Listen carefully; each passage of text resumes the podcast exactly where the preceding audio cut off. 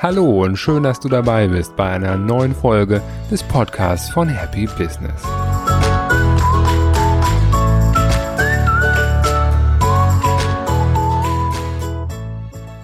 Heute geht es darum, Kundenbedürfnisse zu erkennen und Lösungen anzubieten. In diesem Podcast geht es ja ganz allgemein darum, Freude in das Leben von Mitarbeitern, Kunden und in dein eigenes Leben zu bringen. In den unterschiedlichsten Lebenssituationen kommen in uns Menschen Wünsche nach Produkten oder Dienstleistungen auf. Und dann haben wir einen mehr oder weniger starken Drang, diese Wünsche eben auch zu befriedigen. Das Unternehmertum, eine Selbstständigkeit oder auch eine freiberufliche Tätigkeit, die bieten die Gelegenheit, diese Kundenwünsche zu befriedigen und damit in dem Moment der Leistungserbringung bestenfalls Freude in das Leben anderer Menschen, also in dem Moment dann eben meiner neuen Kunden zu bringen. Das kann der Schokoriegel an der Kasse sein, der so meinen Wunsch nach ein bisschen Zucker stillt. Es kann aber auch eine komplexe Dienstleistung sein, die ich als Businesskunde für mein Unternehmen einkaufe. Diese Wunscherfüllung, die Freude in das Leben von Kunden bringt, die kommt immer dann zustande, wenn Angebot auf Nachfrage trifft. Und um das zu erreichen, gibt es ganz viele theoretische Techniken wie Design Thinking, Business Model Canvas, Lean Startup und so weiter. Das sind Techniken, die alle gut und richtig sind, der Nachteil dabei ist nur, dass wir Menschen uns Techniken und Systeme weniger gut merken können, sondern wir in unserer Eigenschaft als Menschen, wir stehen total auf Geschichten. Und die können wir uns auch viel besser merken. Und anders als sonst möchte ich daher in dieser Folge etwas autobiografisch über meinen und unseren Werdegang in den letzten zehn Jahren als Unternehmern erzählen. Ja, diese Erzählung, die dient nicht meiner Selbstbeweihräucherung, geht vielmehr darum, konkrete Praxisbeispiele aufzuzeigen, die immer wieder eine fachliche Grundstruktur enthalten, mit der dann auch du, wenn du Bedarf daran hast, Angebot und Nachfrage besser übereinbringen kannst. Um dann deinerseits mit deinem Angebot Freude in das Leben von noch mehr Menschen zu bringen. Bei mir ist es so, dass ich nicht immer Unternehmer schon war, sondern in meinem Studium CS Angestellter war. Ich war Senior Consultant bei einer großen Wirtschaftsprüfungsgesellschaft in Frankfurt. Da bin ich nach meinem Studium hingezogen. Und als ich da neu angefangen habe, dann kannte ich erst wenige Menschen in Frankfurt. Und da gab es von unserem Arbeitgeber eine tolle Sache. Der hat einen Stammtisch angeboten für Menschen, die eben neu in diesem Unternehmen angefangen haben. Es war ein großes Unternehmen, viele tausend Menschen dort vor Ort und eben auch jeweils zig Menschen, die zum neuen Monatsanfang dort angefangen haben. Und da gab es immer einmal im Monat den Stammtisch für die Menschen, die neu dabei waren. Das war total gut, ja, weil man nach der Arbeit noch sein Privatleben genießen konnte. Man konnte rausgehen, was von der Stadt sehen, entsprechend andere Menschen kennenlernen, mit diesen neuen Menschen tiefer in Kontakt kommen.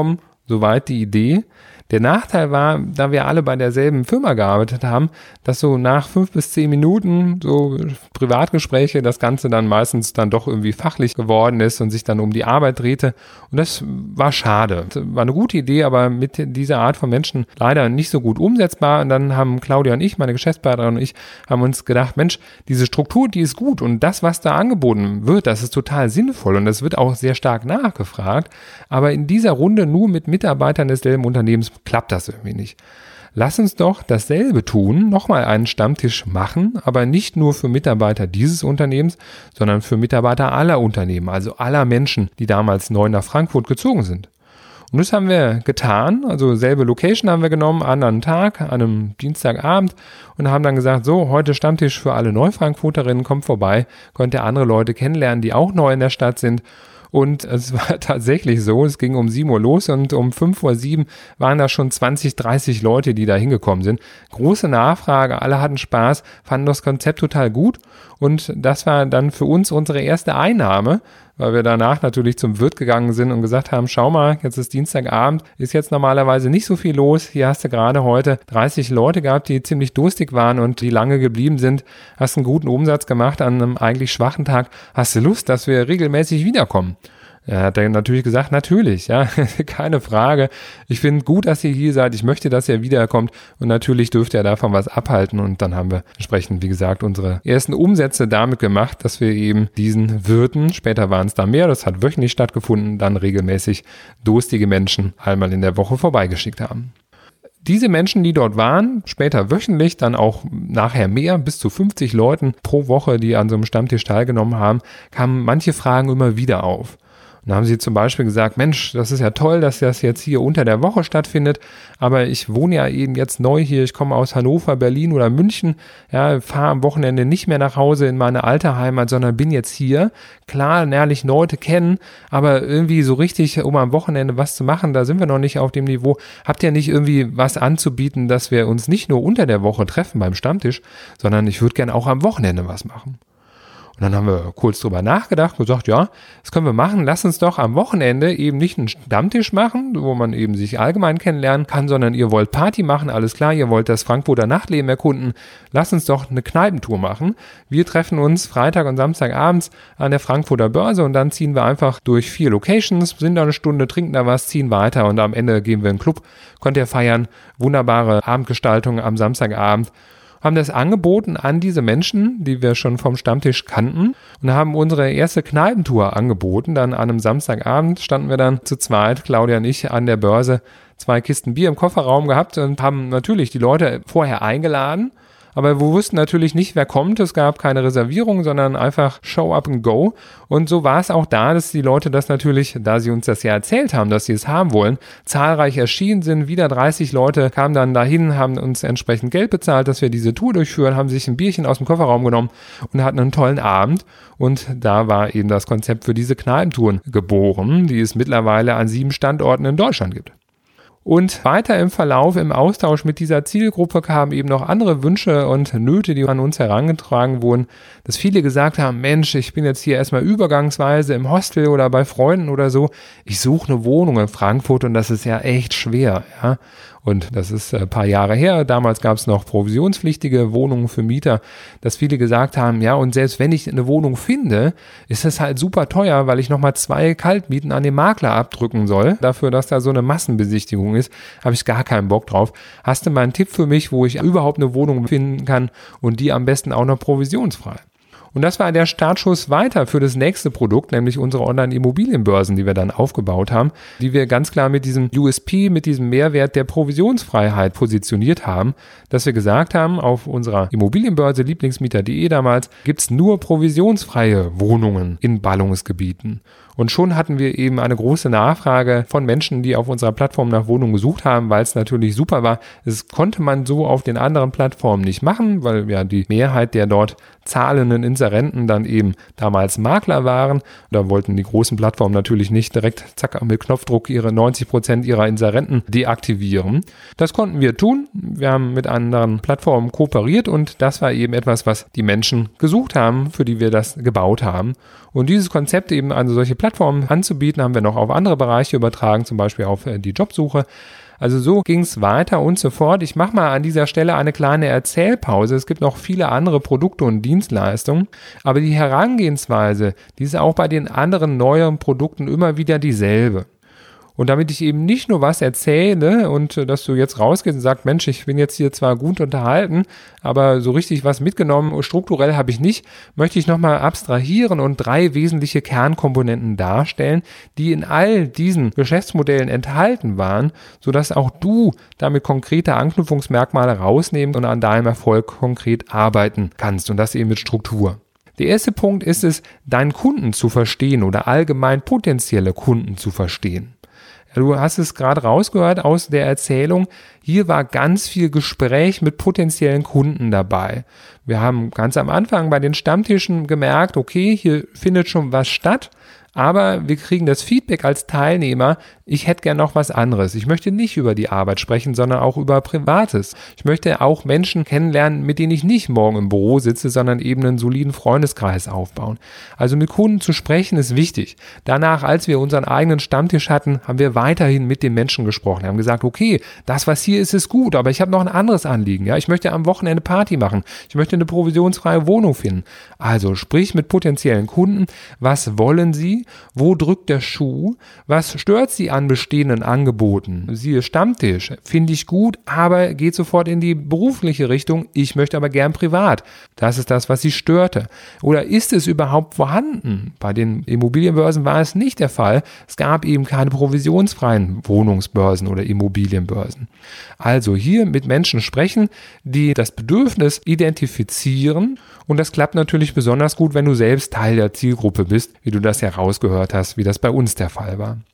Wenn du eben diese Gespräche geführt hast und weißt, was der Kunde eigentlich haben möchte, dann geht es darum, eine Lösung zu entwickeln und diese dann auch anzubieten. Das Ganze geht am besten, wenn man eine Art Prototyp baut. Man spricht oft auch von einem sogenannten MVP, also einem Minimal Viable Product, ein das kleinste gangbare Produkt, wo letztendlich nur der Kern der späteren Gesamtleistung dargestellt wird.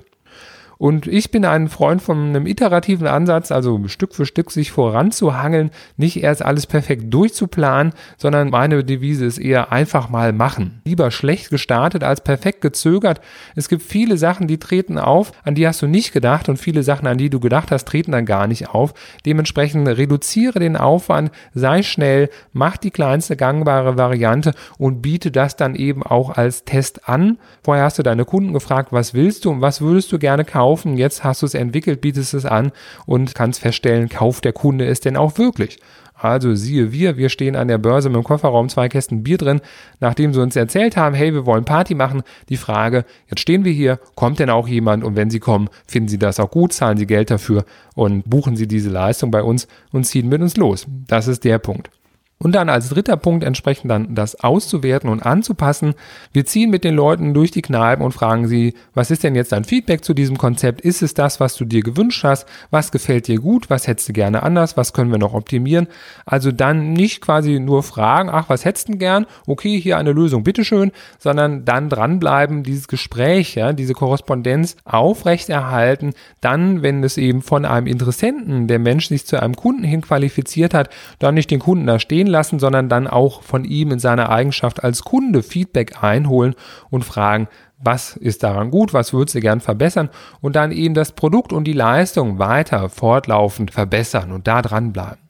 Das ist ein ganzer Prozess. In Lean Startup wird das genannt, der Build, Measure, Learn, Feedback Loop, also etwas bauen, etwas auswerten, dann lernen und geht's dann vorne wieder rein, wieder was Neues bauen, was Angepasstes bauen, dann wieder auswerten, weiter lernen. Also ein fortlaufender Prozess, bei den Kneipentouren, die ich ja oft und gerne als Beispiel verwende, kann man das einfach sehr, sehr gut darstellen, dass man irgendwann festgestellt hat, okay, die Leute wollen das jetzt vielleicht mehr am Samstag und nicht am Freitag. Es sind weniger private Menschen, die kommen, sondern es wird auch viel von Junggesellenabschieden gebucht.